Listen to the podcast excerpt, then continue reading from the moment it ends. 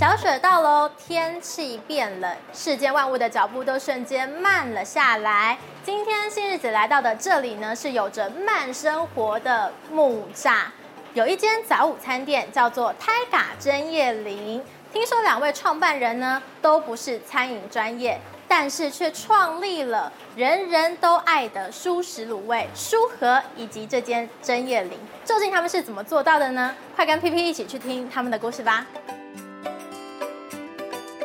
今天我们来到的是泰嘎针叶玲，在我旁边呢就是曾叶玲的创办人，同时也是舒和的创办人 Paul 还有 Ken。大家好，我是 Paul。大家好，我是 Ken。当初为什么会决定在木栅开这样子一间的早午餐店？因为是在这边土生土长，在上网突然哎找到哎这间从小以前一直知道它是卖什么，小时候好像是先卖杂粮店，然后后来再变早餐店，然后等到自己哎现在好像稍微有点能力的时候，就有刚好这机会就把它租下来。木栅其实他是在这边。成长的，所以他很了解木栅，但我不是在这边成长的人。哎，你是哪里？我是树林，新北树林。那对于我来说，哎，木栅我也觉得好像是一个很远的地方。学生的时候来骑车过来这边找他，就看到附近就是文教区，然后很多老人，就是步调偏比较慢，就是我自己的感受，氛围不太一样。当时就决定要做成早午餐这样子的一个形式吗？因为纯素我们很少有这样的类别，然后我们当然希望我们可以好好的坐下来吃一顿早餐。我觉得这是比较少，因为毕竟我们生活在都市，都很快速，可能有时候上班时间很赶，我就拿个三明治我就走了，可能五分钟不到，可是我可以好好设计一个早餐，让他可以坐下来五十分钟，慢慢的享受这个早餐，然后看看外面的风景，然后看看这些老人的步调比较缓慢。然后我们当然很希望我们的工作跟生活能取得平衡嘛。蔬菜比较多，对，比较清爽一点。那我们是希望一个蔬菜为主，然后有一些蛋白质、淀粉，然后用酱料去辅佐它的味道，那衬托蔬菜原本的味道出来。因为我们一般的早午餐都是比较美式，嗯，大分量。那如果我做一个精致一点的，又是素食的，会不会有一个比较特别的市场？对，这是当初我们在设计这些菜单跟早午餐的方向，让大家早午餐的选择可以多一点的。舒适的选择这样，那其实刚刚有说到我们 Paul 跟 Ken 的这个第一个品牌就是舒和，嗯，对，当初是怎么样子的一个决定说，哎，创业然后开这样一间舒适卤味的店呢？创业开始是我们从呃硕士一起念书嘛，然后我们决定一起休学，那我们就是想说，哎，休学要干什么？那你们是休学出去？我们休学出去，我们念到一半，一年级没念完，我们就先休学。去尝试看看，因为我们可能毕业后就做工业工程管理，可能去做一些生产管理、产线管理。我们大概只可以了解说那些的路是什么。他就提了异议说，哎，要不要去澳洲打工度假，去赚个钱？对，那当然是起先是有我们想要创业走不一样路的想法。那如果创业，我们又没有家里的资金作为背景，钱很大的因素啊。那怎么样快速拿到钱？这是我们那时候去澳洲打工度假的目的，就是很明确，就是赚钱，然后回来创业。两个人带回来一加起来一百万，然后就把这个一百万去做规划，这样，嗯，然后那时候打算只想说，哎，如果这一百万没有，就算就算了，这样，就是宣告失败是这样吗？对啊，对啊，对啊，对啊，因为那是你花几个月去存到的钱，那其实就当一个实验，不要用这样的心态在做。为什么会想要做蔬食卤味呢？我们也不是厨师的背景，对对，然后就觉得说，呃，餐饮业相对门槛一定比较低，这样，不管投入设备也好，或者是。呃，一些技术上面，如果选择卤味的话，应该是我们比较能够去完成的。大家觉得，哎，想象中只要汤头就决定好，然后剩下的东西就是靠原始的食材丢了、加热、煮熟，好像就可以给客人。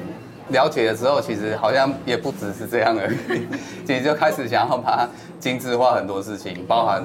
我们的碗啊，也是去找英哥，然后去瓷器，去是手拉的手工，你就会想要做一个专属自己呃卤味的食器，去定制一些东西。对对对，然后开始开始有品牌之后，你就想要每个地方都想要加 logo，加完 logo 之后，你想要让大家去定义你的品牌是什么样的记忆，然后就开始会延伸一连串的，除了卤味以外要去做的事情。这么多就是。不是专业范围内的这种事物，你们不会排斥去学习？嗯，不太会。就是很喜欢新鲜事物，是不是？应该说，你会没得选这样。你如果自己站在这个位置的时候，如果没有办法求助于人的时候，这样只能靠你自己，因为你上面没有上司，也没有老板可以再问的时候，其实你什么事情都要自己去决定这样。是创业以后的辛酸，也也没有啦，也自由啦。过程。卤味大家都知道，汤头非常的重要，嗯，大家就是为了那个汤头而来的。你们在研发汤头的时候花很久的时间吗？我觉得是一直在调整，就是前期到营运的试营运的时候，可能调整了两三个月，只有一个基本的主味出来，但还不知道消费者喜欢什么味道。嗯，那期间我们也拜访很多长辈，包括他的阿姨。对，他也会煮饭，然后是在寺庙帮忙煮饭的，所以他告给我们很多意见。他告诉我们，哎，怎么做会比较好？我觉得前期在店里很重要，就是你跟客人接近，那他会告诉你他们想要什么，我们就只要给他们想要的东西。刚开始开店有很多朋友帮忙，很多家人长辈帮忙，对，长辈帮忙很多，就是越改越好。嗯，我觉得耳朵要打开啊，多听别人的意见。对，酱料好像也花不少心思，就是我们提供很多的酱料给客人去做选择。每个人可以配出自己喜欢的味道，对，不是说它只有那一盘卤味。那我们一般传统认知的卤味，它可能就上面有沙茶酱，它整个就单一个或辣或不辣，就大概这样而已。可是当初的想法是，诶，如果可以满足到不同的客人，那他想吃辣就自己加，然后想要吃别的口味，我就提供他别的酱料。然后每个酱料融合的时候，它会堆叠不同的味道，所以每个人都有属于他自己的卤味的味道，就是专属酱料。而且我觉得主要是最早期刚开始苏荷其实。我们是有一张长桌，嗯、那长桌里面大概只能容纳十二个人，嗯，那个店小小的，然后我们就把设计就把中间挖一个凹槽，然后里面就放了酱料。那其实你又看到有趣画面，就是大家有些比较远用不到，那有些客人会帮忙去传递，然后甚至跟他说这个好吃，有些遇到外国人的怎么吃，对，所以变成说我觉得这也是一个蛮特别的体验，互动性比较高。然后所以我们就说啊，再把一些酱料用更多，让大家去。搭配，然后去去分享，对，然后无形中就变成带到苏荷的一个标配了，就必须要就是都需要一个酱料区，对，有每一家店都有，包括现在在机场，形态不太也都有，也都有一个自己可以去搭配的地方，那就变大家的习惯这样，非常特别，让大家可以吃到专属于自己的卤味。有没有老板你们自己最独特的搭配的酱料方式？我大概十十年来都吃差不多的组合。对，就是我喜欢这个味道，我就会一直吃它。对，所以大概十年来都吃的自己的搭配，可能就是一点点辣椒，一点点味增芝麻，然后七味粉，然后香油酱油，然后大概还有一点我们的招牌是麻油酱泥，就是这六种混起来，就是大概我自己的味道。而且我一定要吃王子面。和你只吃王子面？我只吃王子面。我试过这么多，我只吃王子面。大家记起来，老板刚刚已经推荐了一种非常好吃的酱料搭配。记得要加王子面，对，王子面一定要吃，搭配跟王子面一起吃是最棒的选择。那泡你有吗？其实我吃的很简单，嗯，都不加，我只加香油，相对单纯。因为其实我对饮食，应该说从以前就一直觉得说，反正有吃饱肚子就好了。在以前还没吃素的过程中，也比较不会去想要去吃美食，哪听什么好吃，然后特地要去排。这我很怀疑，那怎么会想要开餐厅？所以我就做设计就好了。因为一家餐厅要负责很多部分啊，视觉上、味觉上，其实它挑战其实是蛮高的。虽然入门很简单，对，可是因为生存很难的，对啊。对，在书盒里面有一道蔬菜墙，对，也是很多。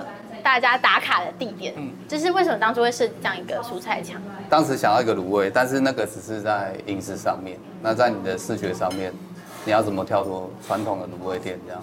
所以那时候想说，多了一个就是让大家挑选，不是像以前以往，大家在一个卤味架子上面大家夹菜，范围变更大，变成整间店像你在逛超市一样可以挑选。那剩下在蔬菜的部分呈现，把它变成是装潢的一部分。那我会觉得还是蛮有意思的，对，就是大家可以在那边夹菜，然后同时也可以在那边拍照，所以其实两个人一起这样子创业，也算是有互补到了。算，如果这样算。负责设计啊、装潢啊一些概念是 PO 嘛，那 Ken 的话就是一些业务的调整。总务。两个人分工很明确的话，比较不会吵架。也是会吵架，还是会吵架。大家都还是会吵架。认识二十年了，还是会吵架。就意见会有不合的时候嘛，那就是需要讨论啊。然后讨论再来看，决定哪一个意见比较好。你们在书和的部分啊，刚开始开这样子一间店，算是第一次创业，有赔钱吗？自己去上班就当做没有赔钱这样。赔钱有点难定义。对，对，就是你没领薪水，没有人事费，你要算赔钱，也好像不能这样算。对。但算是吃老本。对，算是。对。吃老本，对，就是吃你们那时候去澳洲打工度假的那些资金。对，那因为也都在上班，其实也没什么开销啦。因为刚开始创业难免。我听说前三个月，嗯，其实蛮困难的。如果以没赚钱来说是困难的话，对，确实的，因为我们那时候在一个小巷子里，其实不太会有人经过的。那怎么去把你们的名声打亮的？四五个客人，然后慢慢他会再带朋友来，甚至一开始也有跟一些客人就是坐在长桌上面聊天，因为没客人这样。泡茶。对，还泡茶给他们喝这样。那当然他们都会开始到带同事，每个同事一定都是五六个这样。嗯。那其实就慢慢这样子聊天，然后慢慢建立起来这样。就是到现在其实有很多间连锁店，对不对？很多都是在这个百货公司啊。你们现在书和大概有多少间店？现在大概九间。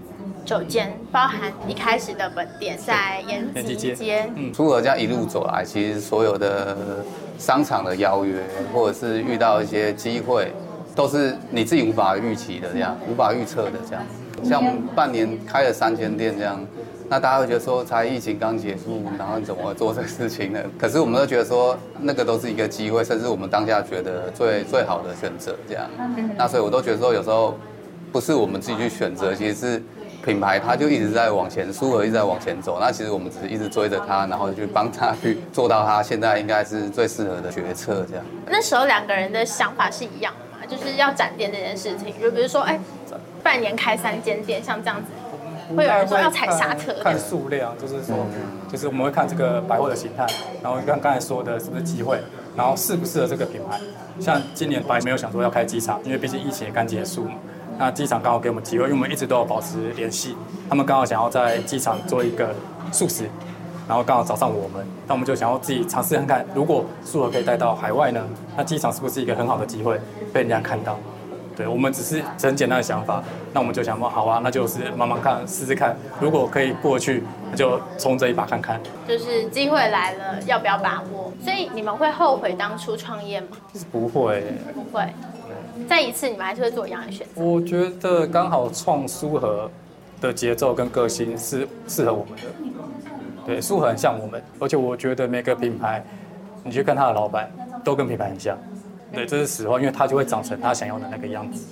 对，所以苏和是现在的我们，包括我们现在三四十岁，还是像苏和的样子。可是这间店比较不像我们，因为它比较慢。我们可能到一个程度之后，可能四五十岁。才会慢慢长成现在这个街上的样子，就是针叶林比较像未来的生活，嗯，生活比较重。舒和就是从你们创业开始一直到现在，嗯、你们的样子就是舒和。所以我们在努力往针叶林这个方向走，对，就生活比较重一点，看更多不一样的东西。未来有没有就是对于呃品牌的其他的展望？我觉得舒和它还是卤味还是代表台湾的料理这样。那其实我们选择拆国际机场，当然也是希望让外国人能够去吃到台湾的饮食，甚至是素食的饮食这件事情。我们在疫情期间也有在一个韩国的海外授权，对，那是我们的海外的第一步。那我们也成功的把一些汤头、中药材。然后经过贸易出口，然后到那边完整的呈现出和汤头，那它是可行的。那未来当然其他国家如果能够有书和，这也是我们一直想去努力的事情。甚至有没有办法回到澳洲？我们当时在那边找到第一桶金的地方。这样。最后呢，还是想问一下，为什么会想要叫针叶林，跟为什么想要叫书和？针叶林，我觉得它是一个很纯净的感觉，像你在森林里，在高海拔里面，那很多事情其实都会变得。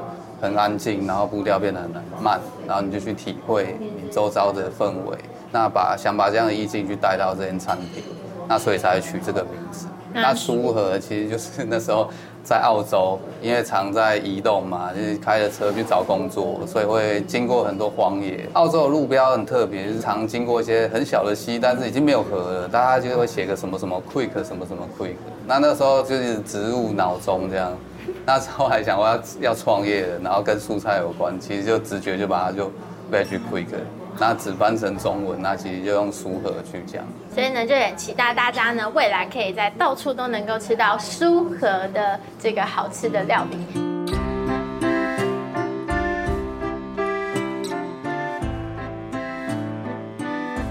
大家好，我是 P P，在我旁边的就是店长林店长。你好，嗨，大家好。那我们今天要请店长来帮我们推荐一下小雪这个节气要吃什么样的料理呢？今天我们介绍的是我们的早午餐纯素炒蛋，纯素炒蛋，然后搭配这个伯爵沙拉、杂粮面包，整个套餐是可以自己让大家来做挑选的。对不对？对，它大概有什么样的种类可以跟我们选择？我们面包有两种，一个是杂粮面包，一个是吐司面包。嗯，沙拉是酱可以分，我们有四个酱，四款。面包的抹酱也有四款可以选。早午餐我们有三个主菜，一个是松露炒菇，一个纯素炒蛋。一个是辣味芥，今天跟大家分享的就是纯素炒蛋这一道，纯素炒蛋比较特别，比较特别。对，这道就是用什么样子的方式去做成的呢？我们是用板豆腐，要模拟蛋啊，所以我们有加一点姜黄香料，然后来去做成纯素炒蛋，味道有点像蛋，因为我们里面加了黑眼，对，因为黑眼里面有含阿摩尼亚，刚好提升那个蛋的味道起来。然后姜黄的部分就是它的配色是吗？因为豆腐是白色的啊，嗯、啊，因为我们一般荤的蛋有一点黄黄的，所以我们后来思考以后加姜黄，刚好有一点像。这个有一点点冷的天气来吃一点有姜黄的料理也不错。在金燕玲的这个全日早午餐的这个系列里面啊，刚刚有说到酱料，嗯、酱料听说都是店长自己研发的。对，是我研发的。对。包含就是刚刚说到的沙拉有四款，然后那个面包的抹酱也有四款。对，呃，里面比较特别的沙拉酱是哪一款？伯爵沙拉啊，就是我们今天吃的伯爵酱。对，因为我喜欢喝伯爵茶，然后当初在开发的时候啊，想说是不是茶可以入酱料，试验以后就找到现在最好的比例。刚有说到四款非常特别的面包抹酱，都是林店长研发的。对，这四款哪四种不一样的酱料？一个是起司酱，一个是泰式花生，一个是辣味巧克力，意式坚果酱。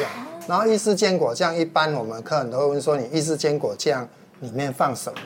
那我们的意式坚果酱的基底是番茄跟杏仁。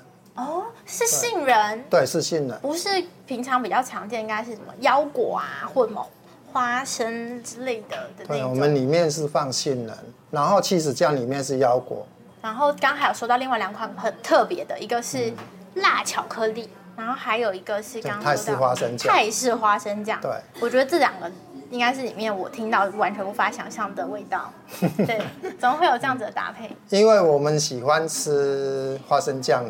甜甜的，对，甜甜的。后来有吃到一个泰国的一个辣的酱，然后我们就觉得那个味道还不错，是不是可以跟花生酱结合？偏辣还是说有点酸甜辣？它是泰国那个酱是酸甜辣。哦，酸甜辣加花生，好奇怪。可是加起来还蛮吻合的，蛮搭的是吗？对，蛮搭的，是可以有一点解腻的感觉，是不是？对，因为花生酱是有一点偏甜。然后加了那个酱以后，它会有一点辣，有点咸，又有点酸，只差苦没有在里面。对，里面没有。酸甜辣咸都有，嗯，生活的滋味都在这个酱里。那除了这之外，刚刚说到还有个辣巧克力。辣巧克力是我们本身喜欢吃巧克力，嗯，那后来有看到一个厨师啊，他在做巧克力的时候加辣椒粉，然后想说，哎，这个可以试试看哦。然后后来就照着他的方法做，因为它里面还有放鲜奶油，不能用，嗯，所以我们调整了一下里面的配方以后，做起来还蛮好吃的。这么多款酱料，你那时候在研发哪一个？你觉得是最难的？起司酱最难，因为它是纯素的，它的制作比较麻烦，因为腰果要泡水，要泡软。然后里面的味道啊，你要有起司的味道啊，你要去找一些吃起来有起司味道的那种材料，所以花比较长时间去找那种替代材料去，对对，去把它完成。对，反而相较之下，起司酱在制作过程、研发过程花比较长时间，大概快一个月，就试了很多次，试了大概二十几次才做成。每天都在研究酱料，所以研发期就花了半年。其实店长呢，本身不是料理科出身的，不是，也不是做料理的，我不是。那怎么会来做店长，然后甚至帮客人做料理？哎，因为我我本来是做服饰业的，有一个梦想，说我六十岁退休以后啊，要开咖啡店。啊，不是，就是退休到处去游玩。没有，因为我喜欢喝咖啡，然后刚好有这个机会啊，您觉得在这里跟在服饰业做起来的感觉差别在哪？服饰业是让大家漂漂亮的出门，那这里是让大家健健康康、快乐。每天的客人下来的啊，都会跟我比赞。刚好是一个老屋的这个设计，从二楼下，他一定会经过我这里。几乎每个人下来，新来的客人啊，都会比赞。对，就有鼓励到我，然后也做得很开心啊，因为看大家都吃得高兴，然后吃得健康。第一次来的客人，他小朋友大概只有大概三岁，到现在已经读国小了，就慢慢的看着他长大。有没有什么客人的回馈让你觉得印象深刻的？印象深刻的是我们刚开幕没多久，有一对情侣，他们在高雄卖衣服，他们都吃荤的，哦，然后进来以后啊。菜单看完了，觉得是素的，他 们要出去了。啊、那结果经过我们前台的小姐跟他介绍以后说，试一次看看啊，我们的餐点都不错啊。然后他们就尝试啊，就各点了一份，一个点早午餐，一个点三明治。然后从此以后啊，他们只要回台北，他们都会来，而且还带朋友来，带家人来。那个是我觉得最开心的。吃荤的客人本来要走出去了。结果没想到试了一次以后变成常客，对，变成常客。我刚刚其实在这里有一个很特别的感觉，就是从二楼走下来，然后看到这个。店长站在的这个位置，就是厨房料理的地方，嗯、会有一种很像从家里楼上走下来，家里的可能爸爸或是妈妈准备的一餐丰盛的早餐的味道，就从上面下来都可以闻到。这个也是当初我们我们做这一间店呈现的氛围，就是让你在家里面，然后轻松的吃一餐早餐，嗯、而且这个早餐是让你今天的活力从这个早餐开始。希望来到真野林的好朋友们呢，都可以一起享用美好的早餐。开启健康快乐的一天。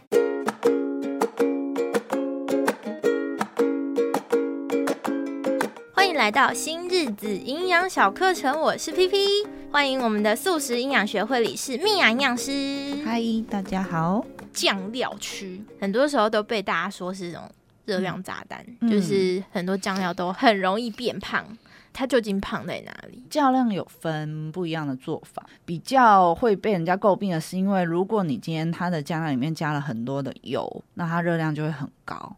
因为生菜沙拉是这样，它本身是一个没有味道的东西，所以大家就会想说啊，反正生菜很健康啊，但是没有味道，所以它就会淋过多的酱料到上面去。哦，比如说像是呃，我以就是便利商店买得到那种沙拉，它不是会附。酱料给我们嘛？对，那沙拉平均呢、啊，就是比较常见，一盒热量可能才不到五十大卡、六十大卡，就比大概只有一颗苹果的热量而已。不含酱料的话，对，不含酱料。但是酱料它，假设我们以它会有提供的，像凯撒、千岛跟和风，嗯，就是如果第一直觉，如果是你，你会想要选哪一个？不考虑热量，不考虑什么，就是第一直觉。我以前呢、啊，嗯、都会选凯撒，最好吃嘛，就味道最重啊。嗯，但后来我都选和风。原因是因为，因为怕胖。OK，因为比如说，如果单纯看热量，凯撒大概一小包，就是大家就是市售那样一小包，大概就一百五十大卡。哦、啊，对，一百五十。三倍哦。那和风酱一一包全部都倒完，也才大概三十大卡左右。哦，差那么多。对，差五倍的热量。那他们油脂含量也差很多。凯撒酱它一包大概就十五克的脂肪，十五克脂肪什么概念？三个宝特瓶的瓶盖的油量。和风酱零点四的脂肪，零点四克而已。可是和风酱看起来油油亮亮的。哦，凯撒酱是因为它乳化了，就是像我们洗碗啊，或者是洗头发、啊、洗洗发精，看起来不是也油油亮亮，但是你把它搓搓搓搓搓，它不就起泡了？哦，你就会觉得看起来不油，但其实它超油的。对。那个有在用卸妆油的，大家应该就有感觉。对啊，那个就是乳化，就是越多才越卸越干净。对，那因为为什么和风看起来会亮亮？是因为和风它里面是酱油跟油混在一起。那因为酱油是水分，水油是不相容的，哦、所以你会觉得哦，看起来好油哦。